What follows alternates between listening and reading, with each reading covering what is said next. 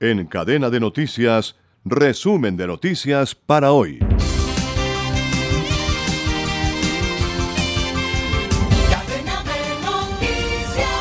Desde Quetame, Cundinamarca, el presidente Gustavo Petro anunció la compra de cosechas, reubicación de las familias afectadas en la zona de la avalancha y la instalación de dos puentes metálicos para comunicar a Bogotá con el sur del país.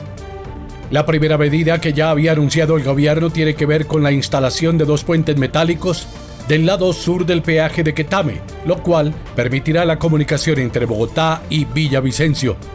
Toda reubicación debe darse respetando la base productiva de las familias, si son campesinas, si tienen cultivos, lograr que en el nuevo lugar de reasentamiento puedan mantener sus actividades productivas. Con la ayuda de paquetes agrarios y ayuda del Estado, dijo el mandatario.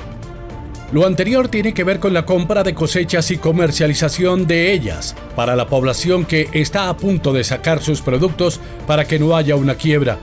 Otra de las medidas anunciadas tiene que ver con la instalación de un puente aéreo de helicópteros, incluso para traer la comida para las aves de corral que podrían morir. Descarga gratis la aplicación Red Radial.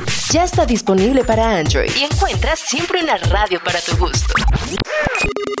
Pasada las 8 de la noche de este lunes 24 de julio de 2023, la Policía Metropolitana de Bogotá informó que fue descartada la presencia de un artefacto explosivo en la calle 127 con carrera séptima, norte de la capital colombiana, luego de que se reportara un paquete sospechoso en la zona. Ante la situación presentada en la calle 127 con carrera séptima sobre un posible artefacto explosivo, la Policía Metropolitana de Bogotá se permite informar que se descarta cualquier amenaza que pueda afectar contra la integridad de los ciudadanos, aseguró la institución mediante un mensaje publicado en su cuenta de Twitter a las 8 y 11 pm. La información que descartaba que el paquete sospechoso fuese un explosivo fue confirmada por la misma alcaldesa de Bogotá, Claudia López, que lo hizo también a través de la misma red social. La policía de Bogotá descarta cualquier explosivo o artefacto amenazante en la calle 127 con carrera séptima. Agradecemos a los ciudadanos el reporte de cualquier elemento o acto sospechoso. También rogamos no dejar elementos tirados o abandonados para evitar zozobras, manifestó la mandataria de la capital colombiana. Ahora las noticias de Colombia y el mundo se encuentran en un solo sitio,